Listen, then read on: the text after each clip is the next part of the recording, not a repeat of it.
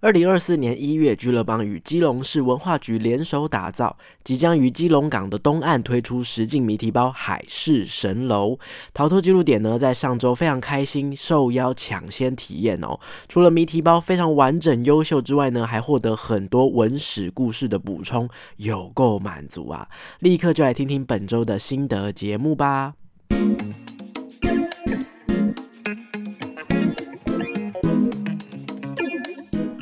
欢迎收听逃脱记录点，我是阿纪。逃脱记录点是一个分享密室逃脱、剧本杀各种实境游戏心得的节目哦。会有我实际体验之后呢，从各个不同的面向来分享自己感受到的想法。当然，途中有一些分析或是猜想，都是个人主观感受，仅供各位参考哦。目前每周一不定时推出节目，非常欢迎你按下订阅键，周一随手打开看看是否有推出新的集数吧。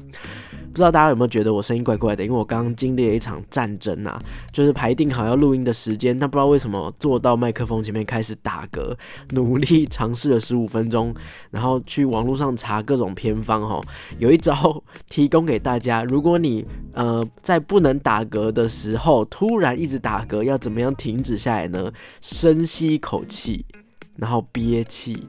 憋气之后再慢慢吐出，我只做了一次，我就不打嗝了哈，提供给大家试试看哈。好，回到今天的重点哦，十一月哦，十一月已经过去了，对我来说是一个异常忙碌的月份哦。十一月初去了上海，然后月中也有去了高雄哦，两趟旅程呢都是完全 non stop 不间断哈，所有的时间通通都拿来玩密室，连吃饭都没有安排进去哦。除了身体劳累之外呢，当然也累积了很多游戏的心得，还没有分享出来哦。应该有蛮多人在期待上海特辑的节目吧？好，再等我一下哈。那当然哦，在这个忙碌之中呢，也收到了俱乐邦的邀请，要来抢先体验这一次未公开的实境游戏《海市蜃楼》，所以我又跑去基隆了。但没想到呢，这趟旅程呢，它从一个我没有体验过的视角来切入实境游戏这件事情哦，我感受到了实境游戏的另外一层意义，收获很满哦。所以想要说，呃，趁这个感觉还很鲜明的时候，赶快先推出这一集的心得。虽然各位听到的时候，时间应该已经到十二月了，应该要出最新一集的计时七分钟哦。不过呢，我们就再往后放一周，抢先来听听看这个海市蜃楼哦。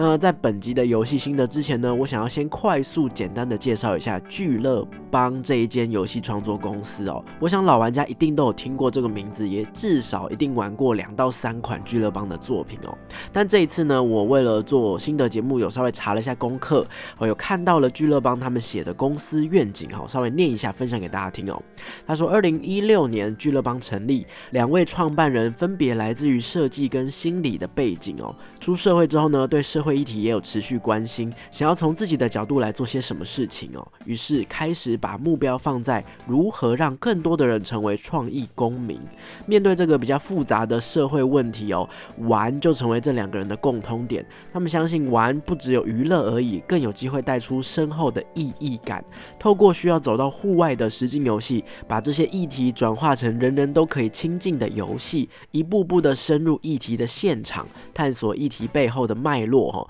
举凡贫穷啊、选举的文化啊、反跟踪骚扰啊、生死的议题等等的，都有被他们放进游戏里面，用不突兀的方式引起大家的思考与讨论哦。这一次的海市蜃楼谜题包呢，也的的确确紧扣着上述的这些公司愿景哦。除了希望带领大家来到这个义二路街区、活络基隆这个地区之外呢，也在故事的进行中带领大家去到了好多古迹，听了很多故事，体会了历史的厚度，甚至也揭开了这个区域，或是对我来说啊，甚至是揭开了基隆这个城市不同的样貌哦。那当然，我这次的感受会特别强烈。我想有一部分也是非常幸运，我参加到的是这一场抢先体验场哦。在事前接到邀请函之后呢，我原本以为大多都是邀请玩家，或是呃有在写密室逃脱心得的 KOL 自媒体等等的哦。但当天一抵达现场，首先我就发现哇。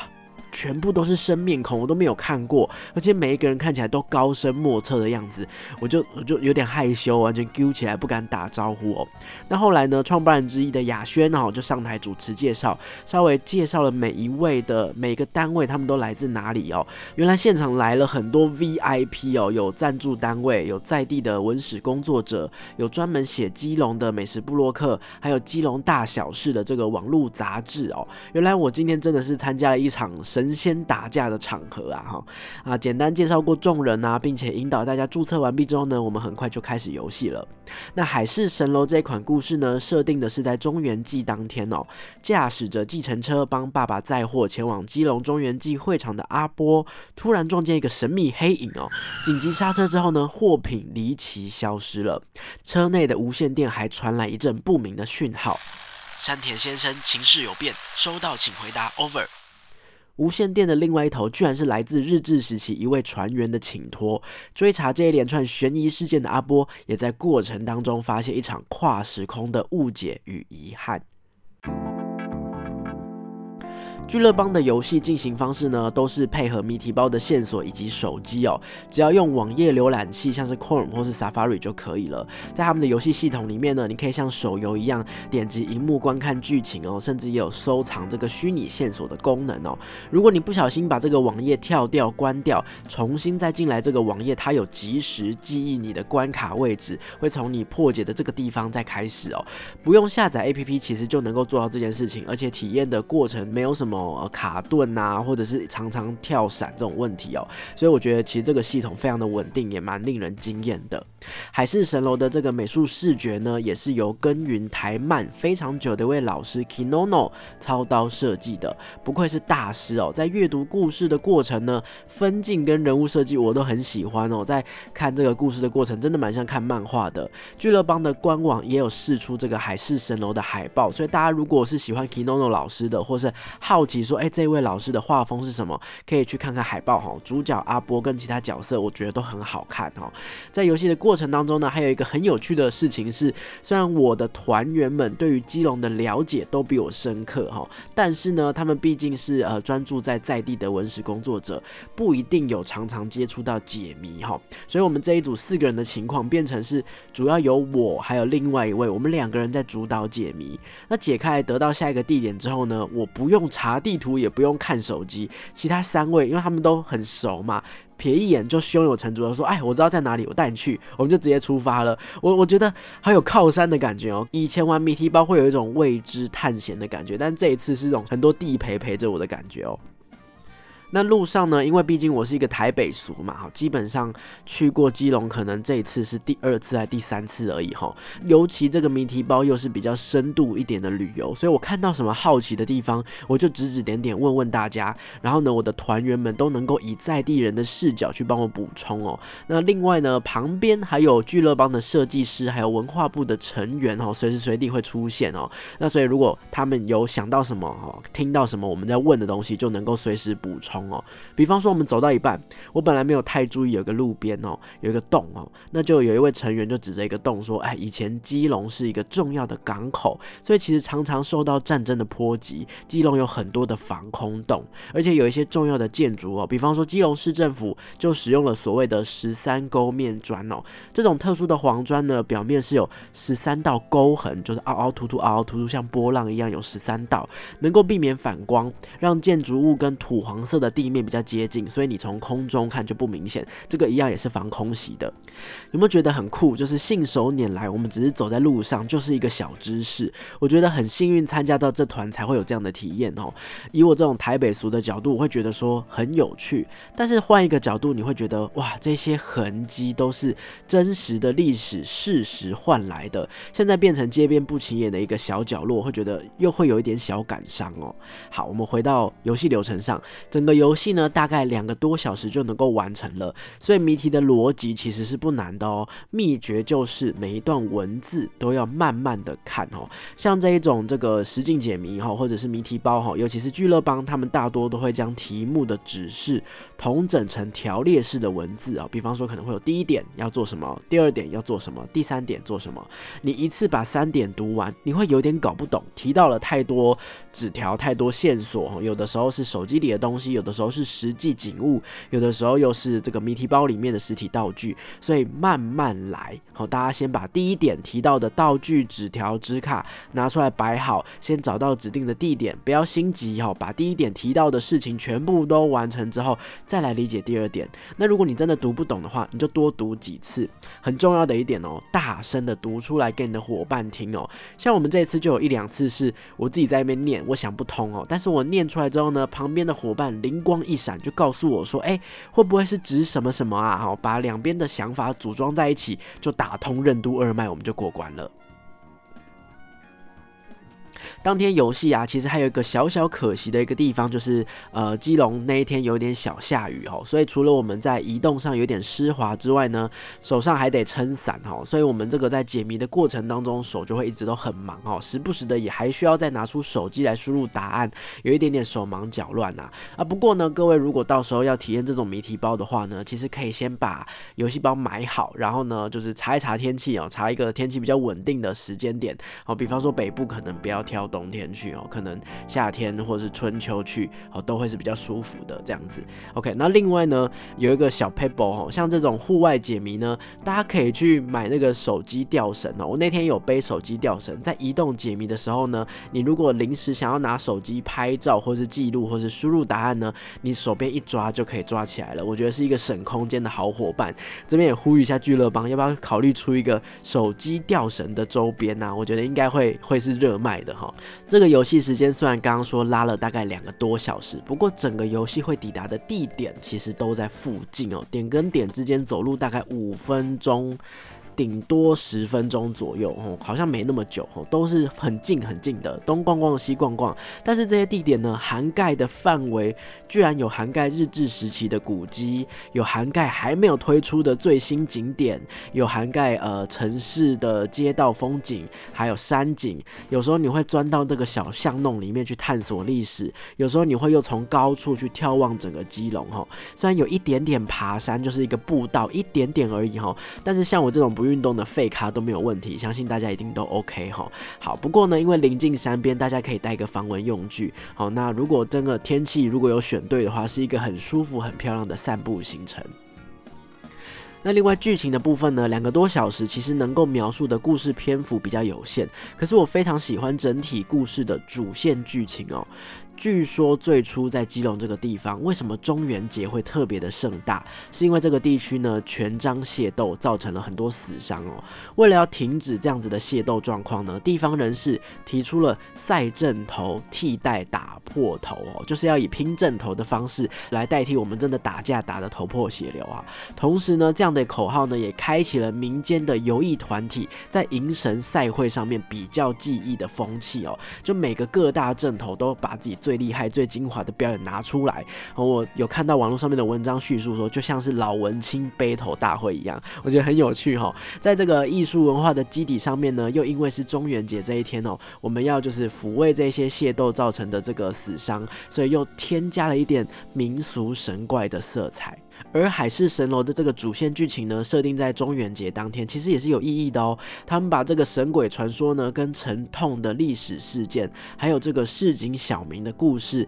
融合串接的非常好。所以整个主线故事看完听完，你会觉得有一点点浪漫，有一点点神秘，然后也会有一点点狗血。可是呢，更多的是有一点感动跟遗憾哦。我知道很多人在玩游戏的时候呢，很长，尤其现在手游这么盛行哦，看到要角色对话，基本。基本上都是很快速的，一直点点点点点把它点过，然后赶快点到可以打架或者点到可以解谜的地方，再开始看哦。但是如果你现在是有听这一集的玩家呢，我会呼吁大家不要这么做哈。慢慢的读完这些文字哦，相信你也会跟随着这个故事的前进，去获得这些奇妙的情绪跟感受哦。游戏结束之后呢，我们回到最初集合的基地，并且抢先看了这个剧情解说影片。虽然当时呢是未完成版，但是呢已经有配音了，然后呢动画的这个。流畅度搭配刚刚说的 Kinono 老师的美术跟分镜，我觉得是有一定的水准之上喽。哦，之后如果再优化推出这个完整版，一定会再更棒。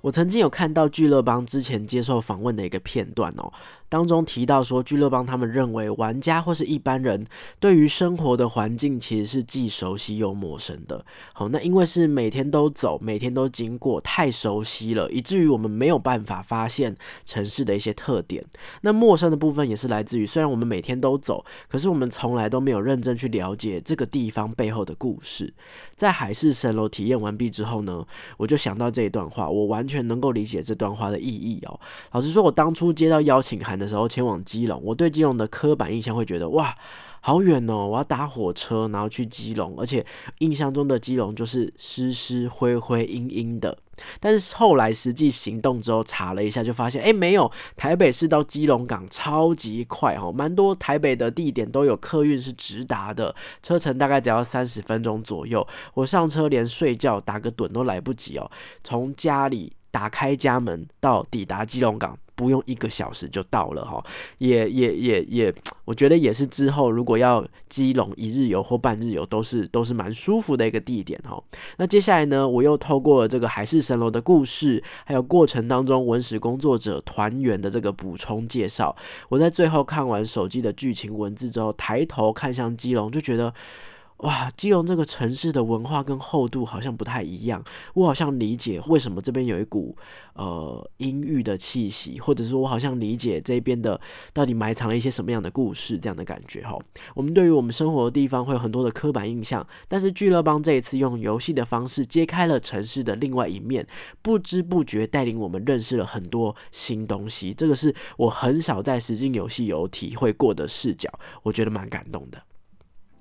海市蜃楼的谜题包呢？虽然目前的抢先体验场也有开放给玩家，但是已经报名完毕了。不过呢，现在玩家还是可以从俱乐邦的官网上面体验试玩版的小关卡。那再来就是在十二月也即将推出一连串的活动哦。首先呢，在游戏中有一位登场的角色，他是一名电台 DJ Roger 哈，他的电台节目呢可以抢先在十二月就先听到了。Kilon Roger 会用声音的方式哈导览这个一二路街区的几个特色地区哦。那另外呢，十二月十六号跟十二月十七号中午十二点到下午的六点，会在基隆塔三角广场有时光点唱机的创意市集，以日式复古的风格结合怀旧的茶点，还有搭配闯关任务跟抽奖活动。那听说呢，就是基隆塔，就是刚刚提到的这个最新景点，应该也会在那个时间点做公布哈，大家之后就可以上去上面参观了。再来呢，就是知名插画家 Duncan 也会一起加入这个活动哦，在这个游戏的过程当中，你有机会在街区看到它的插图哦。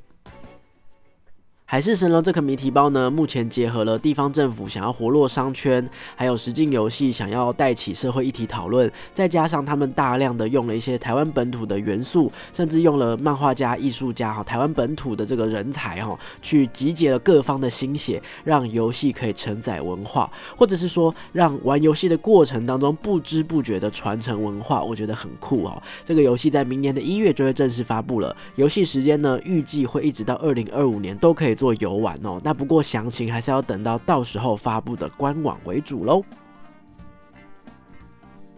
最后呢，这个呃，因为在这个前导关卡，其实就有试出阿波跟就是一些人物对话的一些呃小桥段哈。那有一些彩蛋是在游戏的里面啊没有提到的，是我们事后在复盘讲解，主持人跟我们补充的。那我觉得如果大家玩家没有听到、没有理解到，会有一点可惜，所以我希望放在节目的最后，好跟大家做补充。那如果你是呃完全一点游戏资讯都不想被透露的哈，那呃你现在就。可以先转转开了哈，那不过呢，如果呃，因为这个其实没有涉及到任何剧情内容或是谜题暴雷，如果你有兴趣想要被补充的话呢，可以继续听下去哈。在前导游戏里面呢，我们的男主角阿波他的台词有提到一句话叫做“猎狐狸”。哦，猎狐狸哈，那还有呢？刚刚有提到有一位电台 DJ 那个 Roger，Roger 呢，他一开场就跟大家说 CQ CQ CQ 哦，就是英文字母的 C 哈，跟这个英文字母的 Q，这这是什么意思啊？猎狐狸跟 CQ 是什么意思啊？好，这个是无线电玩家的术语哦哈。什么叫无线电玩家呢？哈，他们会进行一个类似寻宝游戏哦，就是你的无线电会开始转频段哈，那可能会收到别人哦别人传来的一些内容跟话语，然后你就会开始。呢，就去找说，哎，他传来的这段话是什么什么意思？好，去一步一步的找到指定的地点或指定的宝物哦，在城市里面游玩哈。这群玩家就叫做无线电玩家哈。好，那猎狐狸呢，其实就是无线电玩家他们会使用的术语哈，就是去寻找目的地、寻找这个游戏的地点或者是解谜这样的过程，就叫猎狐狸哈。好，那 CQ 就是 seek you，seek you，找到你，找到你的意思哦。这句话其实并没有特别指定对谁讲哦，而是就是是直接在这个频道里面呼喊说 CQ CQ CQ，找到大家了，找到大家了，这样子哈，这样的概念哈。好，那为什么这一次的这个游戏呢，会利用这个？无线电玩家的术语去做包装呢？因为呢，基隆的观澜山哦，以前是有设立这个无线电信局的，一般人也会称呼这个附近的山头叫做无线电山哦。所以作为呼应，他们就用无线电去串联起这一次在基隆东岸的这个故事哦。这个是其中一个我觉得很酷的地方哦，跟这个地区呃去做呼应，那并且就是无线电去跨越时空，也是很酷的一个设计。好，另外呢，在游戏结束之后，我有特别记住一个日期哦。因为在游戏里面有一直反复提到三月八号，三月八号，到底三月八号对于基隆来说是什么样的一个意义呢？有兴趣的玩家自己去查查看，三月八号基隆发生了什么事。好，它并不会影响故事，也一样没有暴雷。但是我相信你先知道了这个文化背景之后，再重新去看故事里面的人物，或者是再去体验故事，跟着这个故事主线走，会更增添一些真实感，或甚至是更增添一点悲剧色彩吧。